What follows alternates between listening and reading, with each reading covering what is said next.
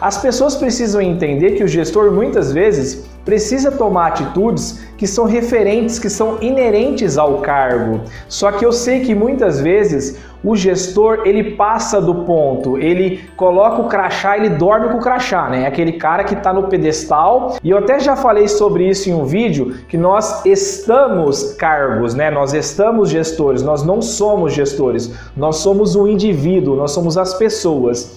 E muitas vezes essas pessoas não entendem isso e elas vivem 24 horas com crachá, toma banho, dorme, acorda, passa final de semana, fica com a família com crachá. Elas são gestoras para sempre, não é? Então, realmente isso acontece.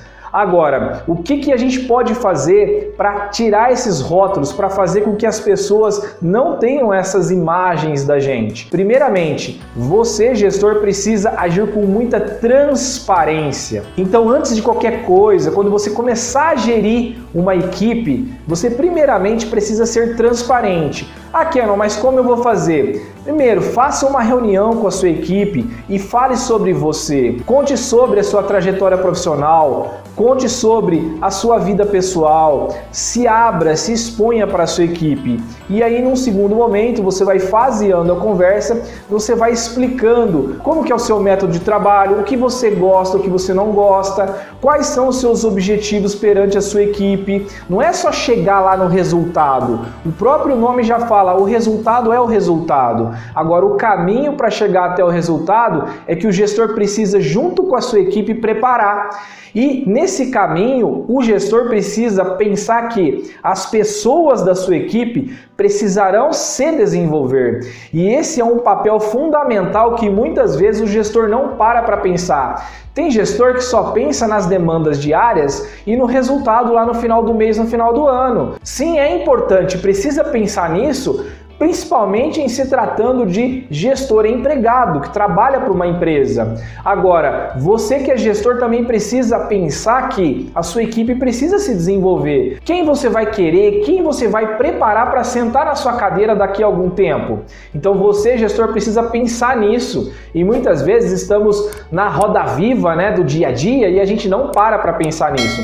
É extremamente importante que você, gestor, avalie os seus liderados e descubra como direcioná-los para possíveis oportunidades de crescimento e desenvolvimento. Quando a gente fala em desenvolver, a gente não fala só de promoções, de méritos. É claro que as pessoas querem, elas precisam disso para sobreviver e galgar sonhos e desejos. Mas não é só isso. Quando eu falo de desenvolvimento, eu falo de desenvolvimento humano preparar esses profissionais para a vida, que não necessariamente vai ser com você eternamente ou na sua empresa eternamente. Mas é importantíssimo que você pense nisso. O bom gestor é aquele que está, no mínimo, há seis meses à frente o que, que eu quero dizer com isso? Você precisa já preparar o caminho para que essas pessoas cheguem lá em janeiro e fevereiro e estejam prontas para novos desafios, novas oportunidades, até dentro da sua equipe. Então você precisa realmente pensar nisso, gestor. E como fazer isso?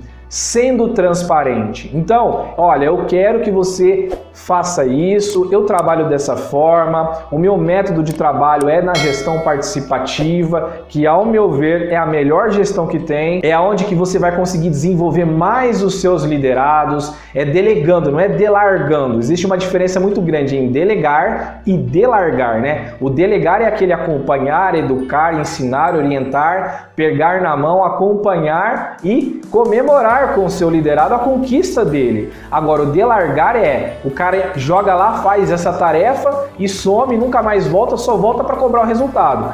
Isso não é gestão, isso é delargar. Então, assim, gestor que trabalha nesse formato, cara, vida curta.